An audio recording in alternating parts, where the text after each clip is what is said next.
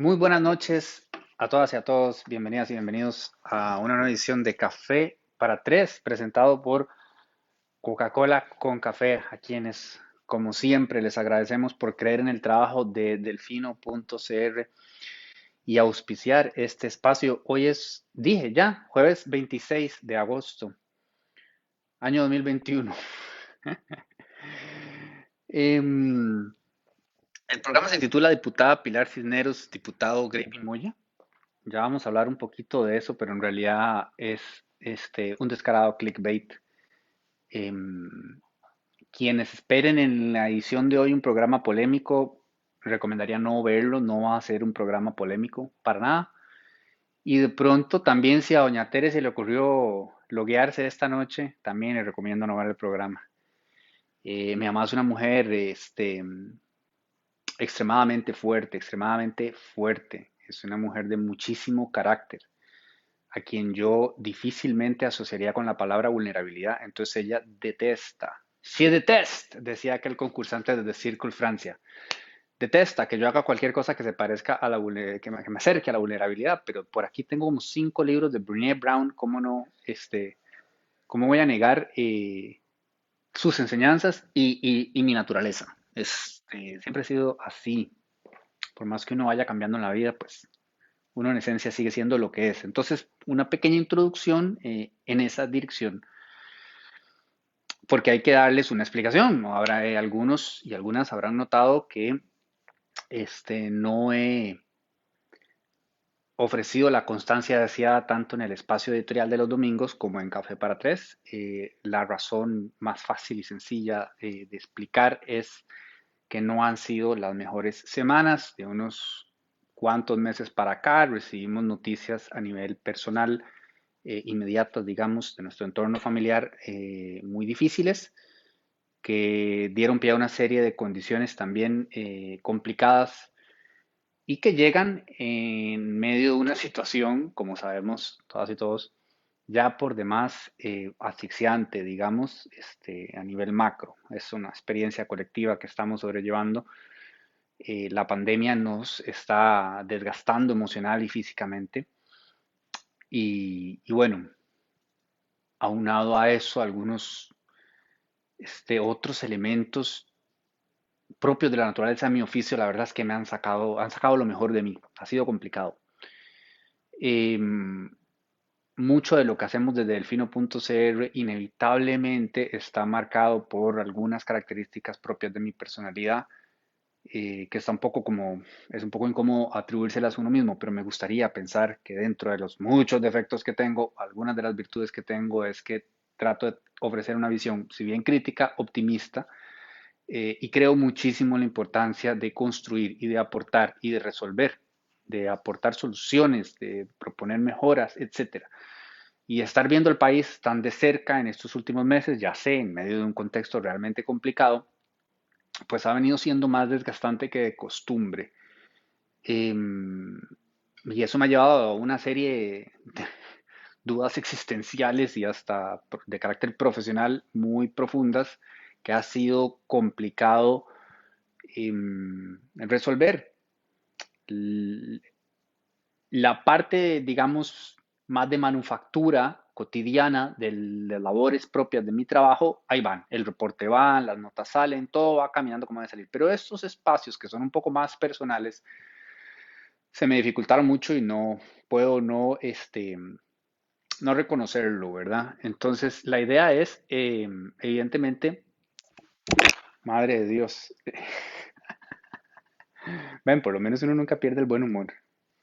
Espero seguir sonando, producción. No sé si eso afecta algo. No son míos, son de él. Tendré que comprar unos.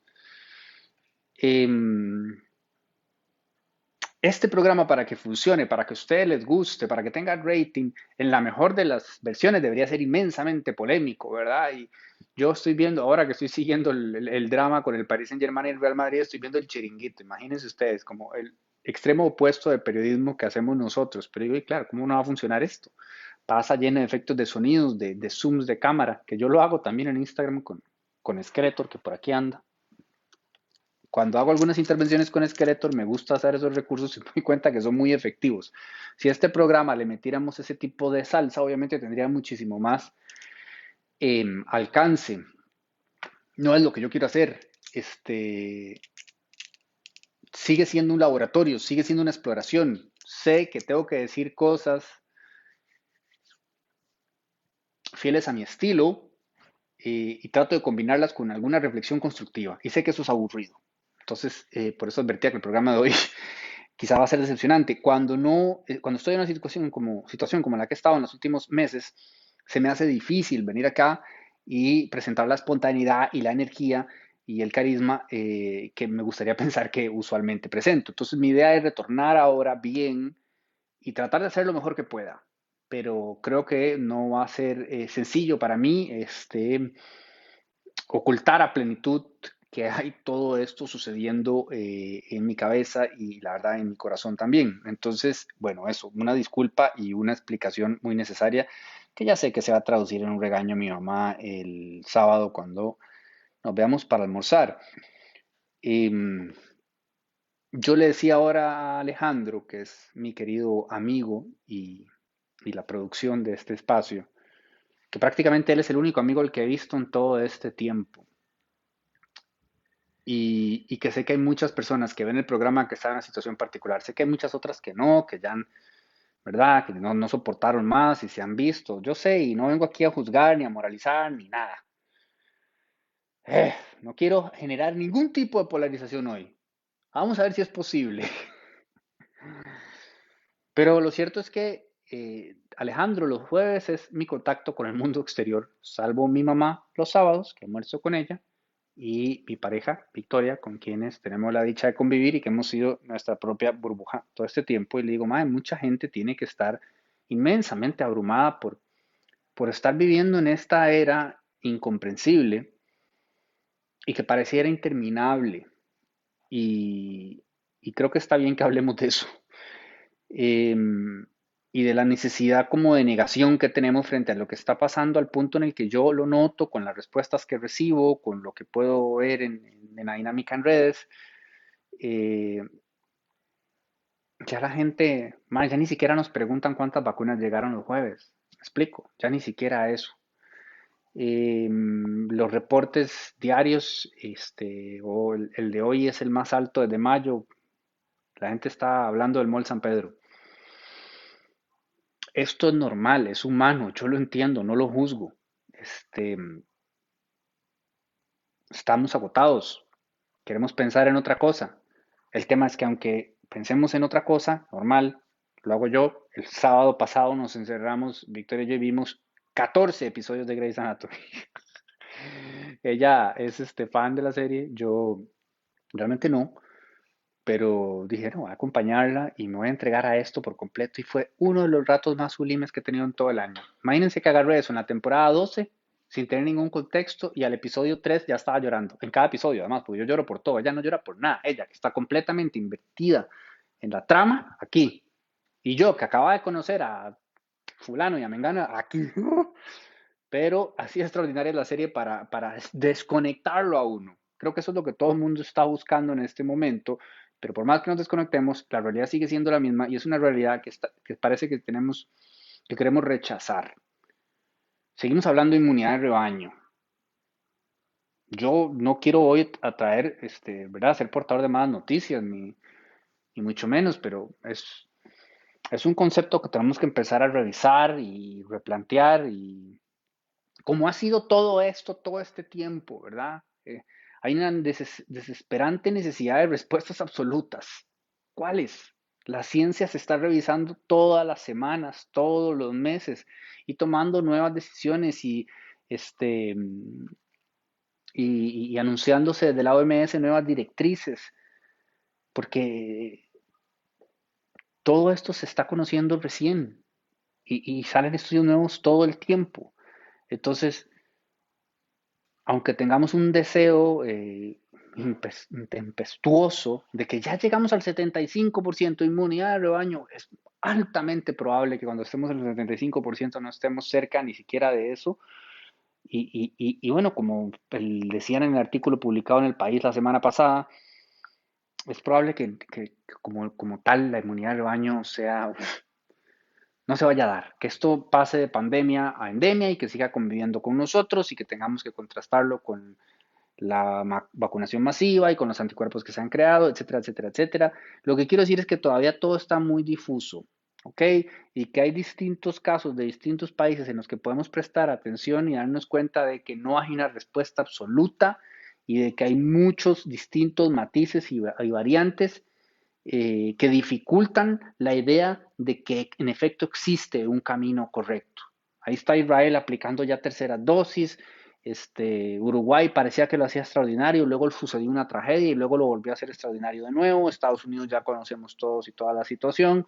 Es decir, lo único que se puede realmente hacer es avanzar tan pronto como sea posible con la vacunación y ya todos sabemos cuál es el cuento con eso, no tenemos suficientes vacunas, ya, esta semana se tomaron algunas medidas para avanzar un poquito la segunda dosis, eh, pero seguimos dependiendo de lo que entre y no entra tanto como quisiéramos y, bueno, por dicha todavía no hemos llegado al punto en el que estamos enfrentando mm, gente que no quiera vacunarse, pero es de esperar que eso también represente un problema más adelante. Ya llegaremos a ese, ya cruzaremos ese puente cuando lleguemos a él, pero bueno, en todo caso, todo parece indicar que Costa Rica no será como Francia, no será como Estados Unidos, no tendrá un porcentaje tan alto de gente que no quiera recibirla, porque al final de cuentas, este, más allá de que cada quien sea libre de tomar sus propias decisiones, evidentemente cuando mucha gente no se vacuna, pasa lo que pasa. Ya hablaremos de eso más adelante ahora en, el tema el tema medular del programa este, de hoy.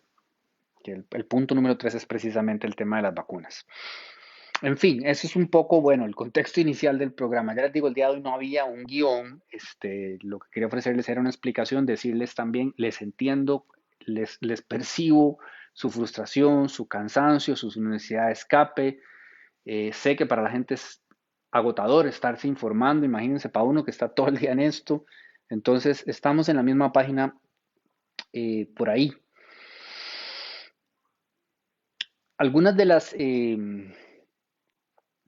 cosas que han venido pasando con mucha frecuencia durante la pandemia, a partir de la naturaleza de mi trabajo, es que mucha gente me escribe con distintas cosas, muy, muy, muy, muy distintas cosas. Se vuelve un poco abrumador. Eh, porque además imagínense quién es uno para empezar a establecer cuál necesidad este, es prioritaria por encima de otra cuando todas se sienten inmediatas para la persona que te escribe. Les doy un ejemplo muy particular. Un buen amigo me escribe hoy y me pasa un post de doña Silvia Hernández Sánchez, la presidenta de la Asamblea Legislativa.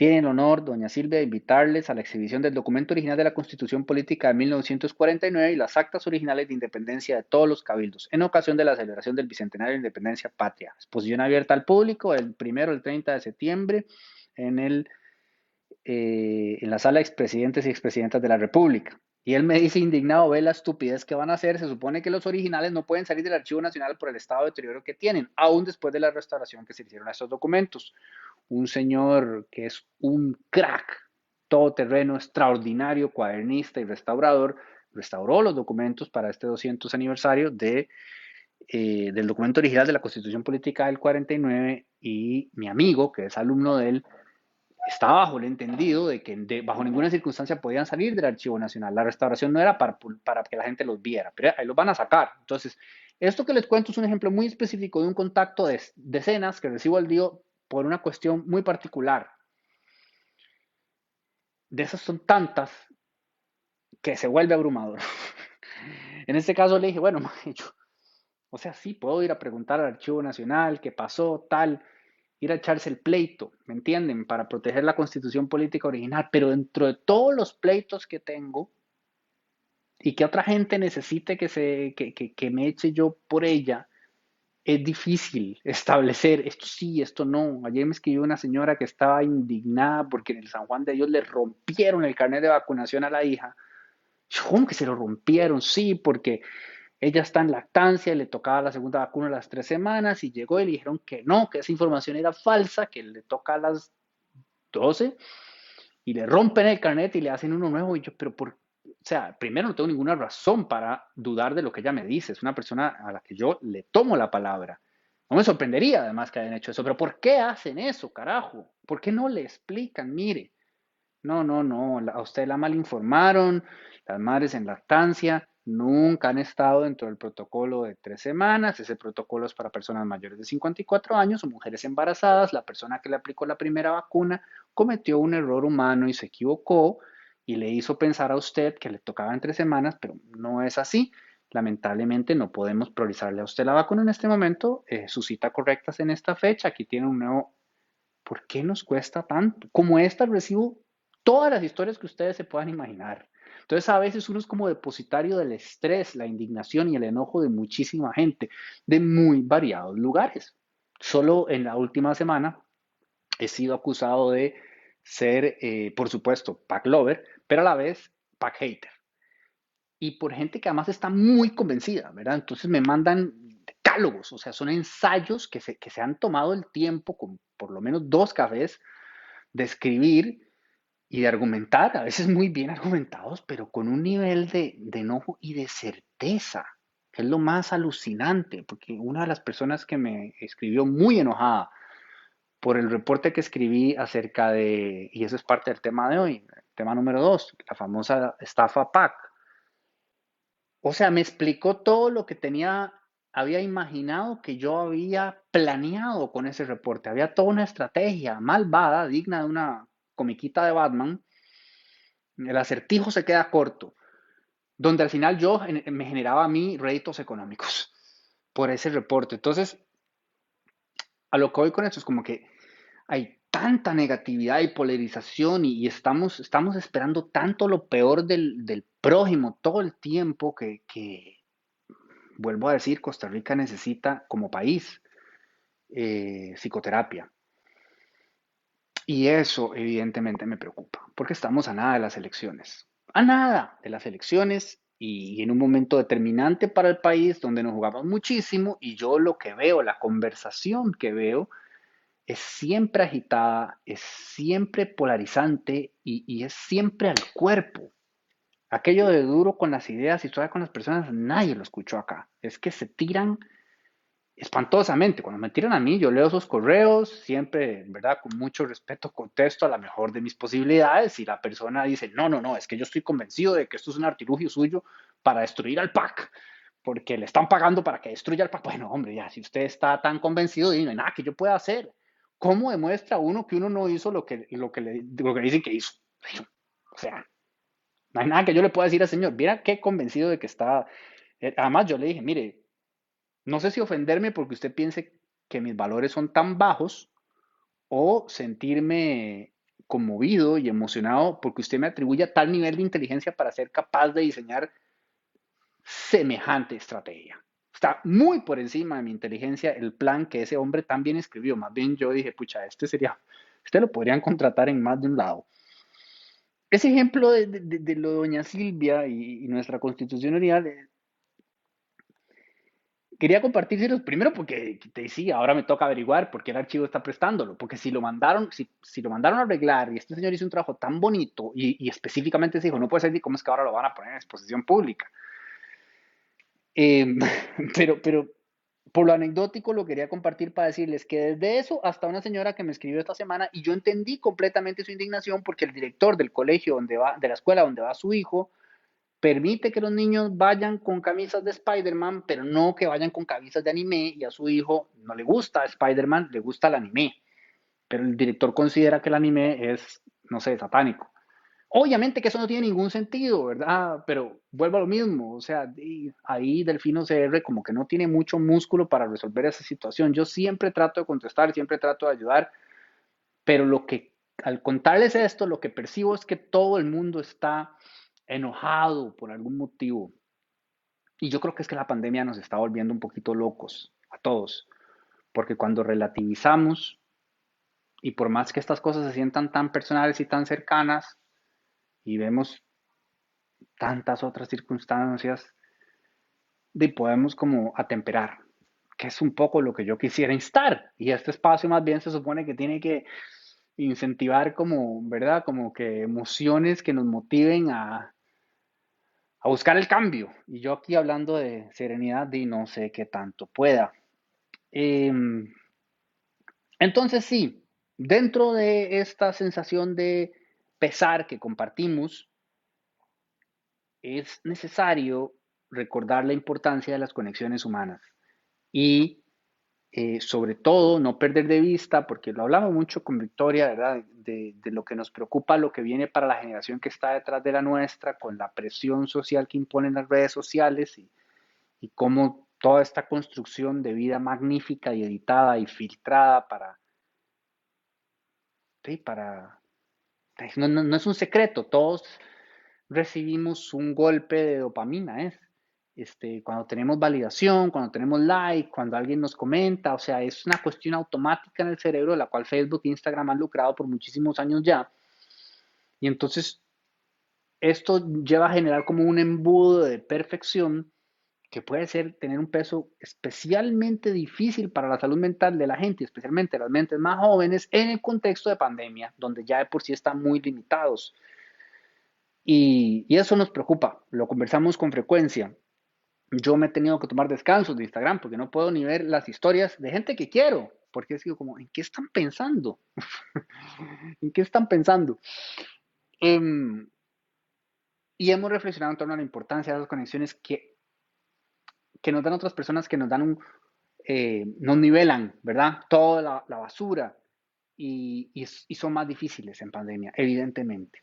Y por eso yo quería rescatar eh, hoy el caso de doña Heidi Figueira. Doña Heidi Figueira es la CEO, gerente, dueña, no sé, de fabricarte.co.cr, reproducción, comparta el enlace. Doña Heidi me contestó una editorial hace un mes y medio, quizás, en alguno de esos donde yo trato de hablar de la importancia de, o sea, yo estoy convencido de la diferencia que se puede hacer cuando unimos fuerzas, cuando nos damos cuenta que tenemos mucho más en común de lo que pensamos, etcétera, etcétera, etcétera. Fue una, editorial muy sentida y su respuesta fue todavía más sentida, fue una respuesta muy hermosa y ella me dijo que Fabricarte quería ofrecerle a Delfino CR un escritorio. Entonces yo le dije que muchas gracias, pero que yo no podía aceptar un escritorio.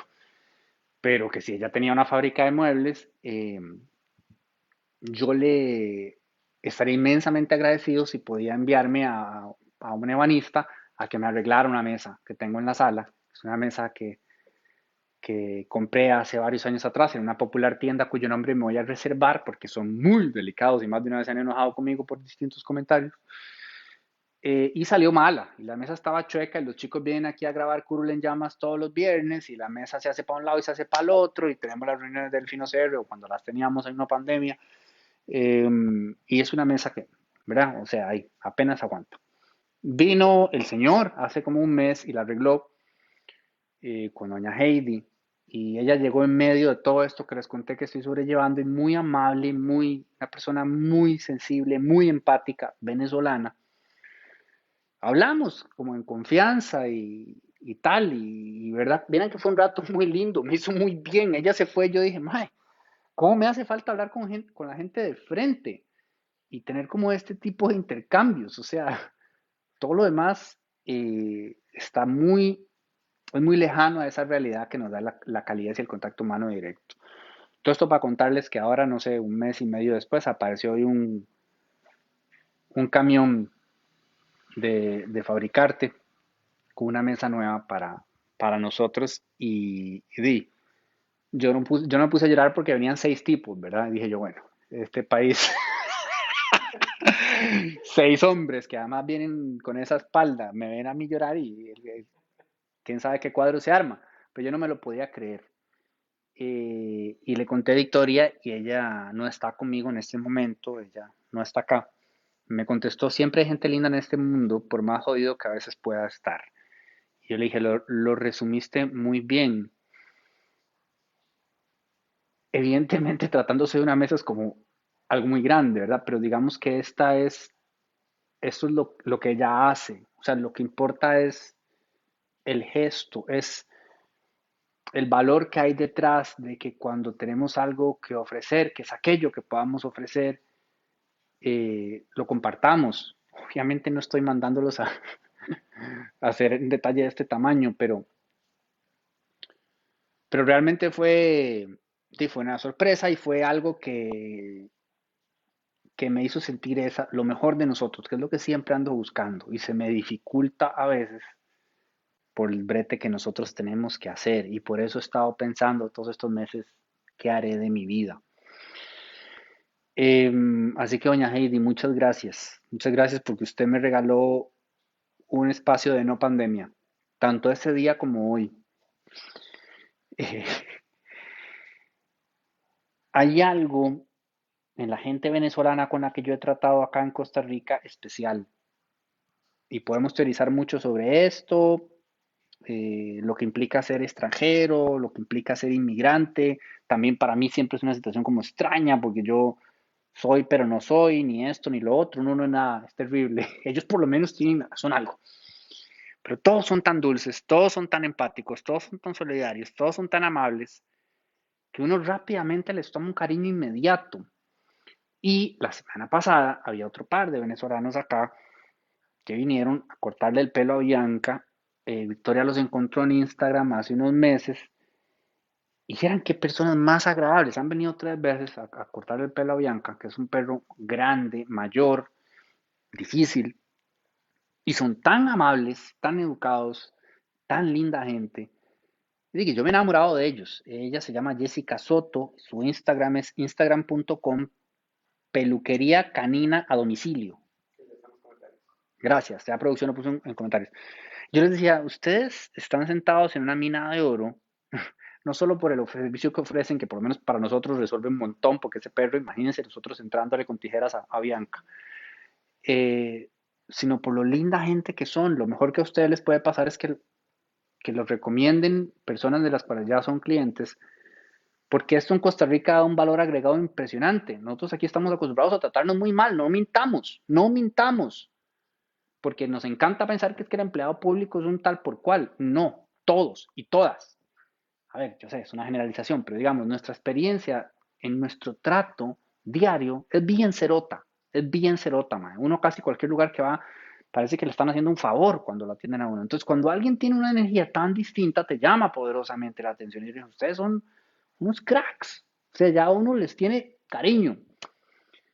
Y entonces estaba como con todo esto, esta energía venezolana tan fuerte.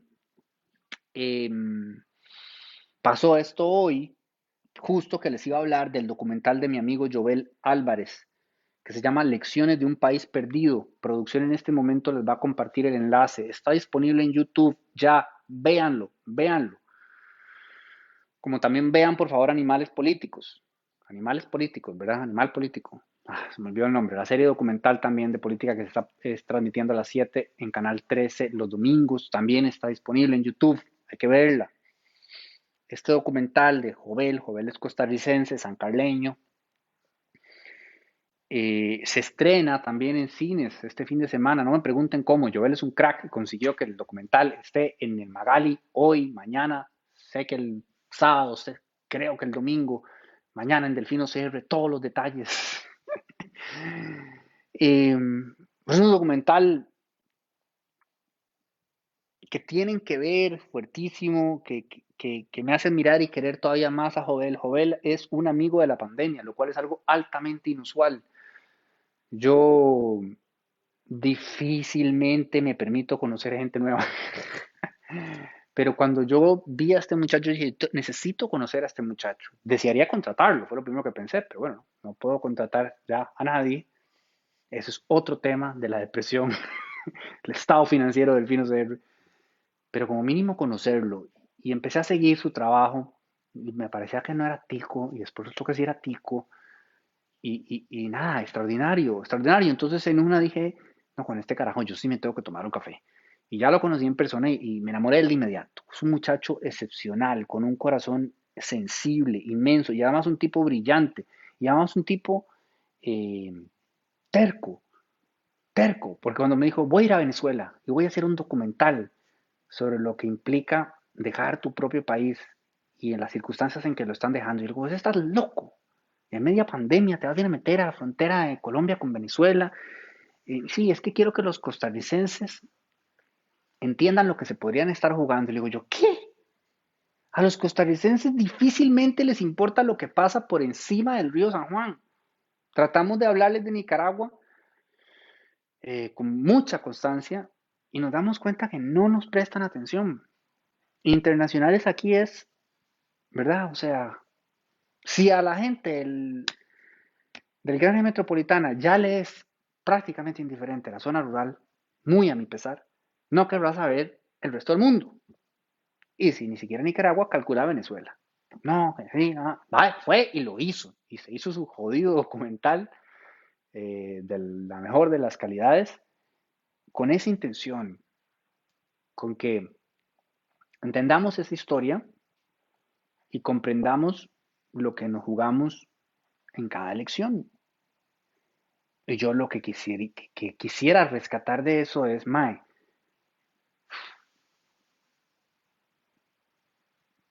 cuando veo la gente, los distintos partidos políticos, que además alucino todavía, y lo digo siempre, con la, con la noción de identificarse con un partido político en este país. O sea, tiene más sentido identificarse con la Liga, con Zaprisa, con Heredia, con Cartago, con un partido político, vienen siendo casi todo lo mismo, pero que se odien entre sí y se acusen de cosas tan insensatas y que además fabulen construcciones maquiavélicas donde un partido en específico responsable de la debacle de Costa Rica y el otro de todo lo bueno y el otro de todo lo malo y siempre es el otro y no el mío, cuando todos son corresponsables de lo malo y lo bueno.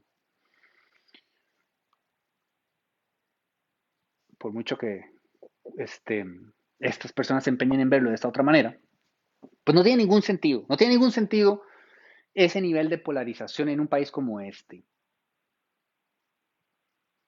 Y es muy volátil ese eslogan de la democracia eh, más estable de Latinoamérica, en el cual nos embetunamos con tanta devoción y orgullo patrio, cuando pensamos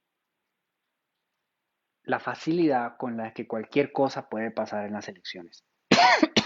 Por eso es importante el documental de, de Jovel, porque nos recuerda que puede haber algún loco o loca que salga diciendo que vienen grandes cambios y que ahora sí va a hacer esto y lo otro y lo otro y lo otro y la gente harta va y le entrega el poder y luego paga las consecuencias. Así que véanlo, ahí se los compartió este Alejandro y mi saludo a Jovel, excepcional, extraordinario, joven periodista costarricense, en quien deposito toda mi confianza eh, como persona referente de la profesión hoy y, a futuro en, el país. Bellísima persona. Por último, antes de hablar de política, también quiero recomendarles, compartirte por favor, eh, la más reciente entrada en Anchas Alamedas, que es el blog de sí es sabido, ¿verdad? Que el blog es de Alejandra Montiel. Es que Ale, yo, yo sé que hay firma con un seudónimo, Sole, Solenantiname. Ay, me va a matar ella y me va a matar mi madre. Pero yo creo que todo el mundo sabe que es de Ale. Y si no, acabo de hacer el peor spoiler del mundo. No, no, no. Todo el mundo sabe que es de Ale. La trama más reciente que les acaba de compartir Alejandro se llama La Última. Léanla, por favor. Es sobre su última sesión de quimioterapia. Ale es una amiga queridísima y es quizás eh,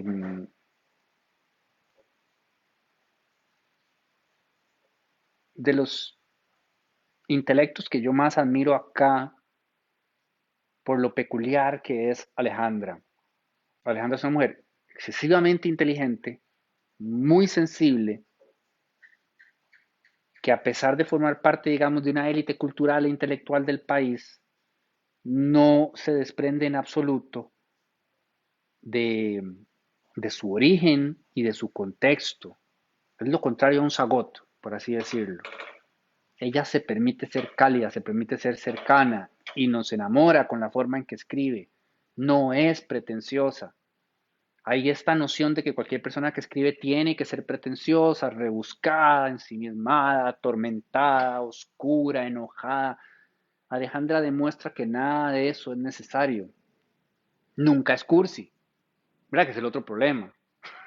y ese es el problema más grande, digamos, el grueso de la gente que escribe es súper cursi, probablemente yo soy extremadamente cursi, em, y eso es terrible de leer, es engorroso y, y da pena ajena. Ella no, ella encuentra ese, ese, ese balance y entonces es accesible y es inmensamente humana y este texto yo creo que es algo que todos necesitamos leer en este momento. y, que nos da un confort este, emocional y, espiritual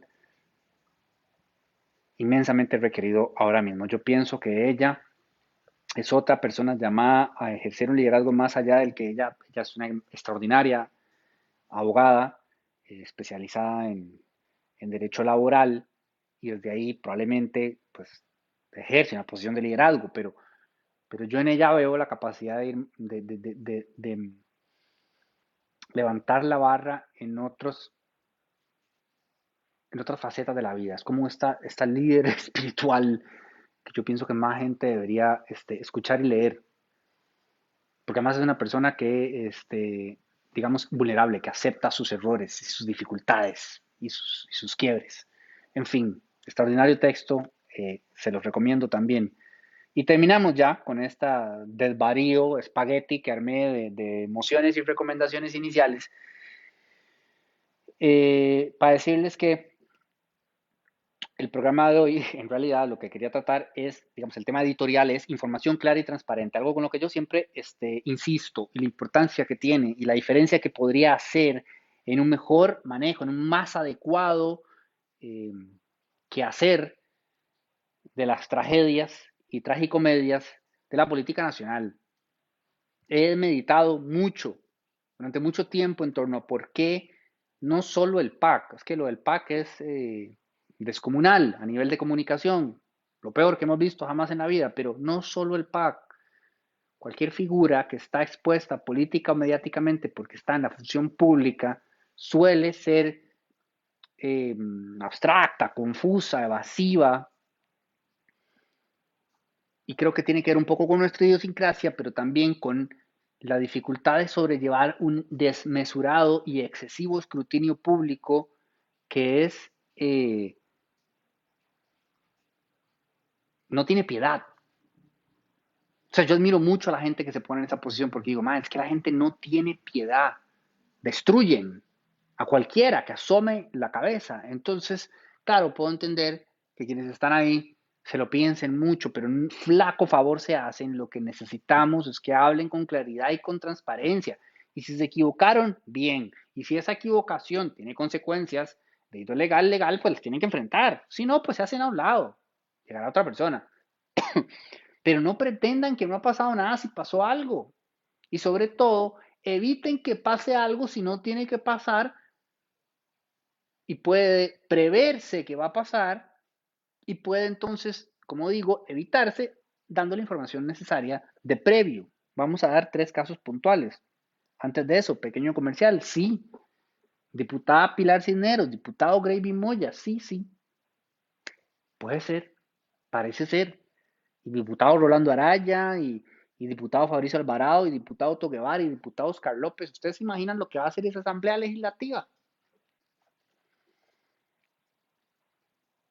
Yo no sé si sentirme angustiado o traerme un estañón de palomitas. Están contando votos ahí en Montes de Oca, me imagino. Y dice un dirigente del PAC, y ya voy a los tres puntos de mi editorial de información clara y transparente. Dice un dirigente del PAC, esto es de A la Nación, hace 30 minutos. Mira, me traje escrito porque les iba a contar un poco de, de Delfino CR, pero eso será para otro jueves. El margen es estrecho, es muy estrecho. O sea, aquí quien gane, como diríamos en términos populares, la pegó en el palo y entró. Está talladísimo. Eh, me parece que este fue Eduardo Solano, de la tendencia de Carolina, Hidalgo. O sea, estamos hablando de que estos están entre Welmer y Carolina, la diferencia va a ser, está en los cientos de votos. Y eso explica también la debacle que ha sido para el PAC contar esto. Se les ha complicado mucho. De nuevo, o sea, veo la discusión de redes y todo es como súper polarizado. O inútiles e incompetentes o malditos los que no entienden lo difícil que es todo esto. De, ni siquiera sabemos cuánta gente está haciéndolo y, y si esa gente es suficiente o no es suficiente. Y, en fin, hay tanta información que uno no tiene. Yo no entiendo por qué todo el mundo tiene que tener opiniones definitivas de inmediato. Yo sé que en términos generales se bastante mal, se bastante mal. Especialmente se ve mal el lunes llegar y decir, bueno, no, a más tardar el jueves. Y luego llegar el jueves y decir, eh, vamos avanzando a buen ritmo, pero eh, nos falta como el 45%. Di, no, entonces no estás avanzando a buen ritmo, ni siquiera avanzaste al ritmo suficiente para alcanzar tú a más tardar. Tan es así que pidieron tres días más, o sea, di, cuando terminen de definirlo, sí, probablemente ya, ya la papeleta de candidaturas a la presidencia irá por 27 eh, candidatos y ninguno será del PAC. Pero, dato de más. ¿Sabe usted por cuántos votos Luis Guillermo Solís ganó la presidencia de la República? ¿Se acuerdan? Que era como una campaña de un millón de votos. Eh, el dato es como arrollador, porque el otro hombre se retiró y todo aquello fue una tragedia y un gran drama. Y ese no me lo revisé antes de venir, pero no sé, como 400 mil, medio millón de votos, yo me acuerdo, fue una avalancha. Es el que todo el mundo recuerda, pero no. El dato que yo sí traje, que era el que les quería compartir, es que Luis Guillermo Solís es presidente de la República por 113 votos. 113 votos. Esa es la diferencia que consiguió con Juan Carlos Mendoza en las internas del PAC. O sea que lo que estamos viendo ahora entre Carolina y Welmer no es nada nuevo. 113 votos. Luis Guillermo Solís fue presidente de la República por 113 votos. Mire, esa es una diferencia menor que la que hubo en la elección presidencial de mi cole, cuando yo estaba en quinto año. O sea, el partido ganador le metió 300 votos al segundo. A nivel país, por 113 votos, Luis Guillermo Solís terminó siendo presidente de la República. Eso dice mucho de Costa Rica, eso solo da para un libro, pero ayuda a poner en perspectiva la circunstancia actual entre Carolina y Welmer, que explica que ya hayan apelado o mandado refutar o revisar o yo qué sé, no sé cuántas mesas dijeron, hace un rato, como 15, no sé cuántos votos eran, en fin, parece que le habían sumado 150 votos de más a Carolina, imagínense, 150 votos de más cuando Luis Guillermo ganó por 113, o sea, es, es como hacer un fraude de, joder, tío, 80 mil votos en la elección nacional, o sea, es, es grueso, ahí cada votito cuenta, entonces claro que están todos sentados, cuchillo en boca, ahí contando con lupa en mano, y, y la cosa está muy tensa, está muy tensa. Ya veremos en qué para. Los tres ejemplos en particulares. Uy, la linda frase de Manu Chao que les traía de reflexión inicial y me la comí, pero igual se las voy a leer. Porque es parte de todo esto. Es que el tema de hoy es transparencia, claridad, ahorrarnos dramas innecesarios, ser más diligentes, enfocarnos más en resolver. La frase de Manu Chao dice, la mentira es la madre del desengaño y la abuela de la tristeza. Hay mucho desengaño porque hay mucha mentira. Cada día hay que levantarse con razones, al contrario de lo que dice la canción. Si te levantas sin razón, hay que encontrarla rápido, porque si no te come el desengaño. Profunda reflexión de uno de mis cantautores favoritos. Oh, por Dios, es que está tapado, el, disco está ahí atrás. Eh, que, nace a partir de la canción del que se llama Mentira, que a mí me encanta, ¿verdad? De todo es mentira en este mundo. Cuando uno trabaja en esto, se da cuenta de cómo eso, él dice, la verdad. como, esa es la única verdad, que todo es mentira. Y yo, Dios mío, sí.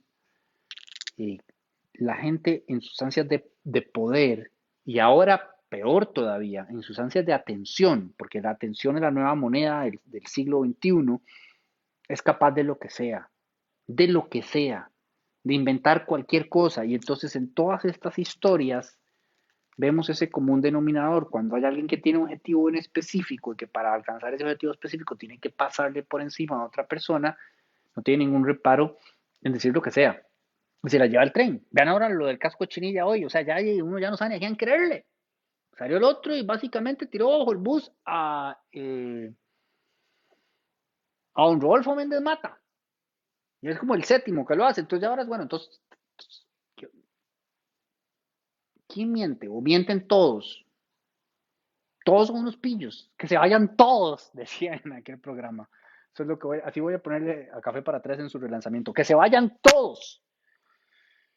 Entonces, los tres ejemplos en particular. Uno, Sutel.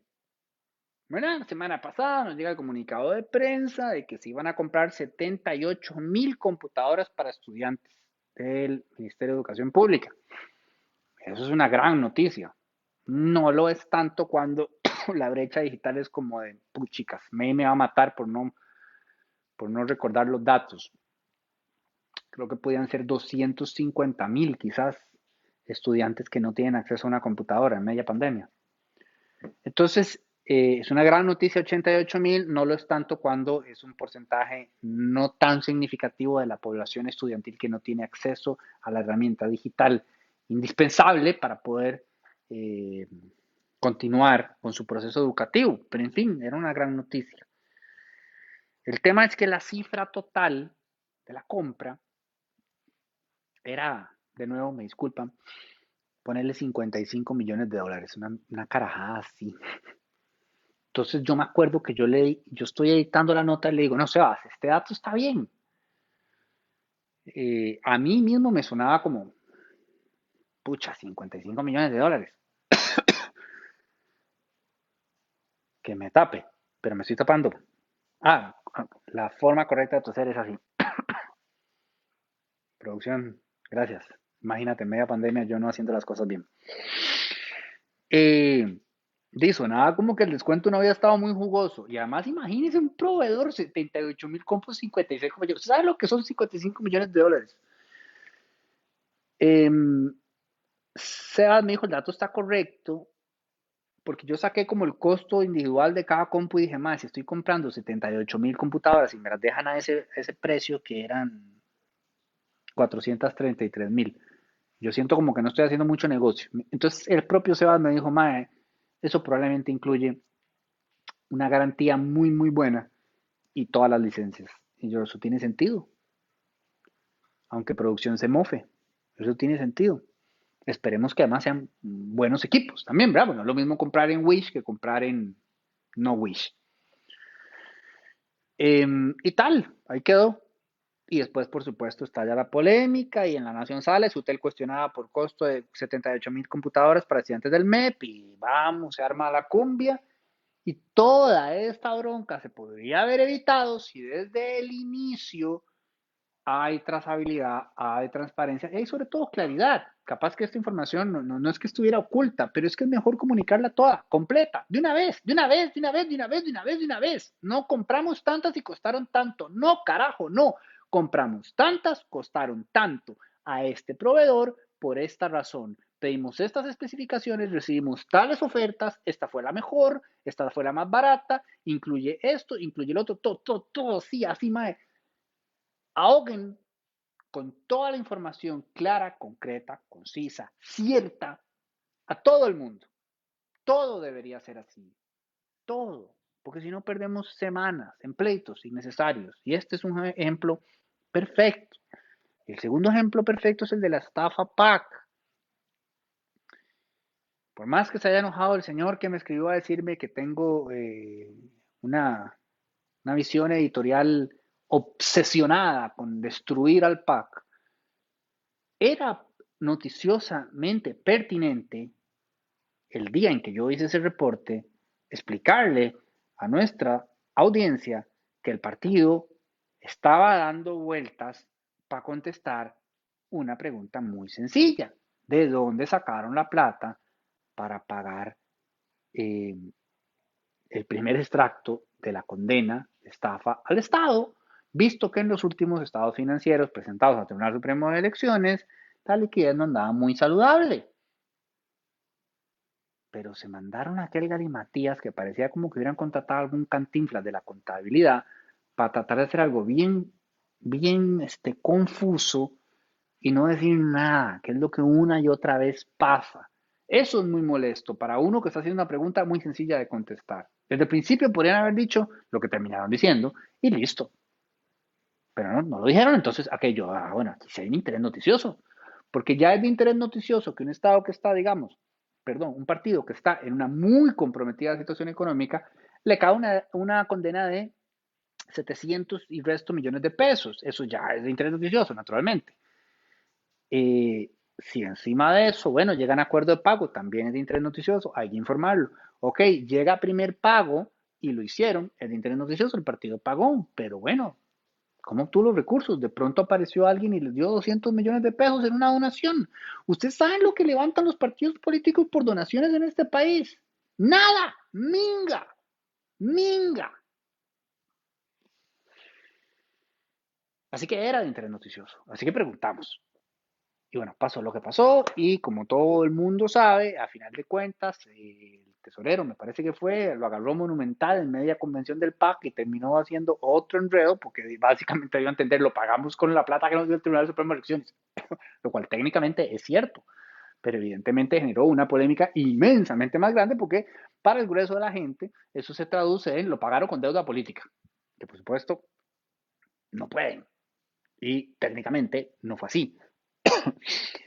Pero bueno, esto también había después que explicarlo y así lo hicimos eh, en el reporte de esta semana. Y no me escribió el señor a decirme que cuando, digamos, uno hace lo correcto, que es explicar lo que se presentó, la situación, eh, yo particularmente, debo decirlo, en el interés no solo de llevar a la precisión, sino de contrarrestar estas teorías de conspiración que estaban saliendo en contra del Tribunal Supremo de Elecciones, que es como lo único que nos queda, eh, donde uno dice, o sea, si hay que criticar algo, se critica, pero carajo, hay mucho que reconocerle al Tribunal Supremo de Elecciones y ahora lo estaban acusando de ser una especie de lavadora a los partidos políticos para que pudieran hacer y deshacer con plata lo que quisieran cuando eso no estaba pasando. O sea, el tribunal tiene que pedirle cuentas a cada partido para darle plata cuando el partido eh, presenta facturas y comprueba entonces el tribunal que la plata que va a dar es plata que se utilizó de acuerdo a lo que establece la ley. Lo que el partido haga con la plata que recibe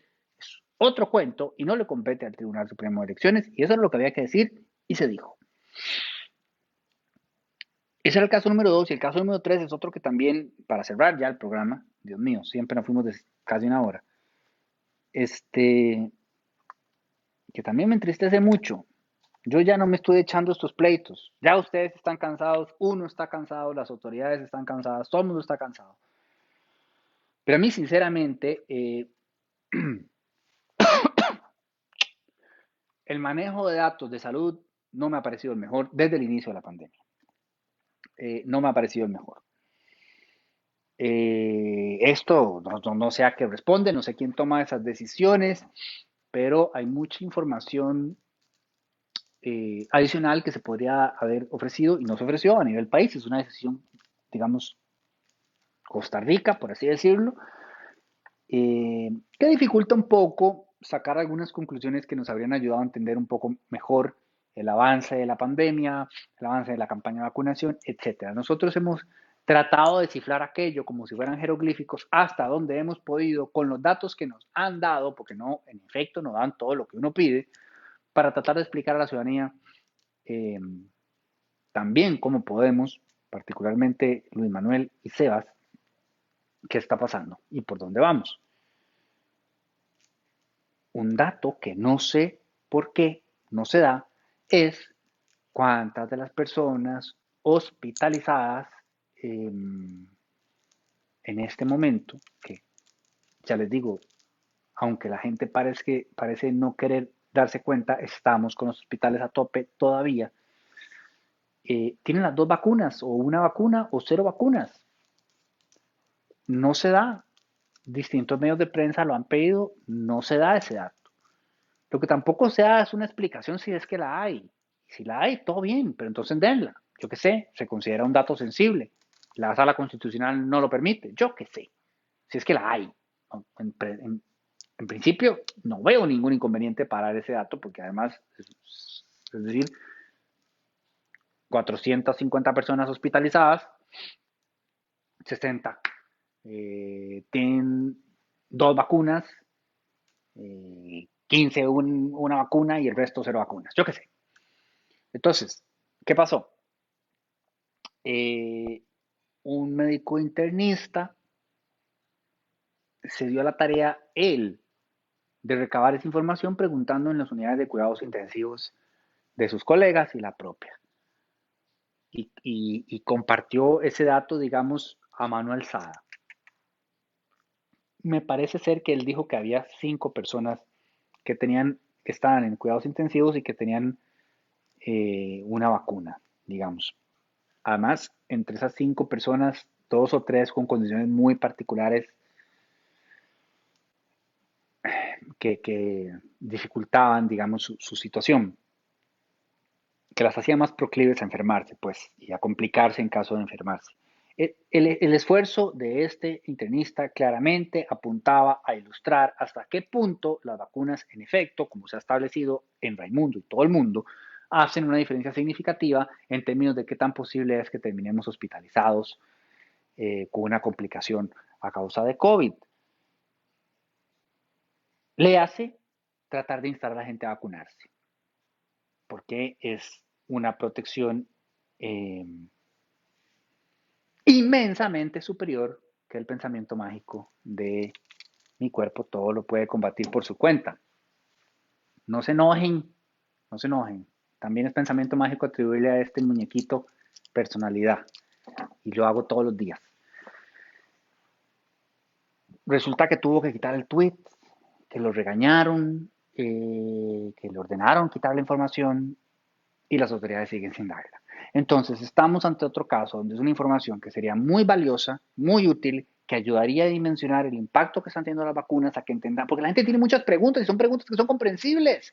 Y queremos tratar de ayudarles a entender, porque la vacunación avanza y los casos siguen disparados y los hospitales siguen atiborrados y sabemos que está Delta y sabemos que tal vez mucho de esto no terminan de entender ni las propias autoridades, pero manejan más data que nosotros y con esa data tal vez podemos informar un poquito mejor, por lo menos en términos de la ventaja significativa que implica eh, administrarse la dosis de la vacuna contra la COVID, que es quizás la batalla por excelencia a tener en este momento. Y si podemos decirles que solamente el 2% de las personas que están internadas en la UCI eh, tenían una vacuna, el resto no del todo, pues la matemática les va a resultar bastante evidente y quizás logremos motivar a más gente a vacunarse. Y no solo con esto vamos a salvar sus vidas, sino las vidas de sus seres queridos y las vidas de más gente, porque es un fenómeno eh, dominó como ya todo el mundo sabe, ¿verdad? No, no, es como una decisión individual de que yo no me vacuno, entonces dice, me jodo solo yo. No, no, papito, se jode usted y está jodiendo un montón de gente más. Entonces, todo este tema se podría haber evitado si se diese la información deseada de forma clara, concreta, concisa, cierta, oportuna. Tres ejemplos de la mano esta semana rápidamente, pero podría haberles compartido 15, 20. Tenemos que hacer un esfuerzo significativo en términos de comunicar mejor, de comunicar con más transparencia, de comunicarlo todo, dejarnos de ver como enemigos. Es que eso es una locura. Ciudadanía, entiendan, lo que sucede en la Asamblea Legislativa es un teatro mediático. Cuando usted ve a Pablo Heriberto vociferando contra quien sea que tenga al frente, Villalta, eh, ¿a quién más le podría gritar Pablo Heriberto? A cualquier diputado del PAC, alguna vez, alguna liberación. Teatro político en su máxima expresión para su rédito personal, para seguir alimentando. Ojo, no estoy hablando de, de Pablo en particular, todas y todos. O sea, utilicé su nombre porque fue el primero que se me vino cuando pensé en alguien pegando gritos en la asamblea, pero Pedro Muñoz, por ejemplo, es un mucho mejor ejemplo que él. O sea, al final se van y se toman el café, se toman las birras, o sea, eso no somos nosotros. No estamos en una guerra a los gritos, tenemos distintas opiniones, tenemos distintos puntos de vista, pero en términos generales estamos todos en la misma página, en una clara eh, meta común de la mejor calidad de, vida posible para la mayor cantidad de gente posible. Lo que hay que hacer es ponerse de acuerdo en términos de, bueno, ¿cuál es el camino? Y eso va a ser muy difícil, perfecto, sí, pero en ese camino, en ese ponerse de acuerdo, por lo menos la información clara nos puede ayudar a tomar mejores decisiones. Entonces, ese hermetismo y esa incompetencia para administrar la data precisa y valiosa para además ahorrarnos tiempo perdido en discusiones innecesarias, no puede seguir acompañándonos. Ojalá llegue quien llegue a la siguiente administración, no entre en este juego ridículo de oposición y gobierno y me tiran la bola y me la paso y vos y tal y que sabotean esto y sabotean lo otro. Todo ese show a la gente, a la gente de pie, a los que estamos aquí en el medio de la nada, no nos puede importar menos es como si se hubieran comido todos los hongos alucinógenos, aquellos que piensan que a la población le importa un pepino que algo se le atribuye al PAC, al PLN o al PUSC, a la inmensa mayoría de los costarricenses nos es absolutamente indiferente, absolutamente indiferente. Y es más, esto, por mucho dolor que les pueda generar en su ego, también es cierto, también nos es indiferente el diputado que presenta la moción, el diputado que firma, el diputado que Agradecido, sí, reconocido, sí, pero no es como que la gente que está buscando cómo ganarse la vida, cómo pagarle el colegio a la, criatura, cómo pagarle el seguro a, la suegra, lo que sea, le haga una diferencia tan grande como para que se dejen llevar de forma tan histriónica, valga la ironía, estoy consciente de la ironía, eh, por esos ademanes este, teatrales en los que caen. Ahorrémonos tiempo, ahorrémonos tiempo. Eh, trabajemos, ojalá, a partir de la próxima administración, ya que con esta será imposible, en información clara. Vean, quien sea que llegue a gobierno, aprenda del PAC. ¿Cuál es el común denominador del PAC? Toda su estrategia de comunicación es reactiva. Nunca les alcanzó el balín para prevenir absolutamente nada, lo cual nos lleva a pensar que probablemente no prevenían nada porque no planeaban nada. Entonces todo era un acto espontáneo y después echa la torta, eh, el remiendo. Ese fue el común denominador. Siempre así, reactivo, reactivo, reactivo, nunca propositivo, nunca ninguna planificación. Olvidémonos de eso. Vayan un paso adelante. Den toda la información que haya que dar con toda la claridad del caso. Dejen además de tratar de em, distribuir responsabilidades siempre hacia allá, ¿verdad? O sea, siempre, porque ahora llegan y van a decir, no, el MEP es un desastre porque así lo recibimos. Estamos hartos de ese cuento, hartos. Eso viene desde que yo era niño. Me acuerdo que Calderón hizo un chiste de que, de que Arias le había entregado las arcas del Estado vacías y luego llegó Figueres y hizo otro chiste sobre que Calderón se las entregó peor y, ahí vamos, el, legítimo patear la... No, no, no, no importa. Establezcamos las culpas, sí, pero ciertamente acá muy compartidas. Entonces, superemos ese juego, hablemos con claridad, hablemos con transparencia, dejemos de dificultar el acceso a la información y pongámonos las pilas con cosas tan elementales como esto. ¿Por qué razón la caja no nos quiere dar el dato de cuánta gente que está en unidades de cuidados intensivos tiene la vacuna y cuánta no? Y si hay una explicación, dénosla. Perfecto, perfecto, perfecto. Nosotros podemos entender, no somos brutos. Ah, no, bueno, ah, pucha. El artículo 17, inciso 4 de la Ley General de Salud Pública establece específicamente que en caso de una pandemia que se desarrolle en el año 2019 y que se llame COVID-19 y que azote a Costa Rica durante el año 2020, 2021, 2022, no se podrá. Ah, ok, perfecto. Hay una razón, pero denla. ¿Estamos? Y ahora un homenaje al chiringuito. Mbappé al Madrid. Lo firmamos este domingo, exclusiva. Habrá chiringuito en vivo en caso de que se concrete el fichaje. Gracias a todas y gracias a todos por acompañarnos. Espero que estemos de vuelta el jueves que viene. Producción ya pone el dedo, ya pone el dedo amenazándome con cortar el programa de inmediato. Eh, editorial del domingo, espero que sí. Gracias de nuevo. Nos vemos pronto. Se cuidan.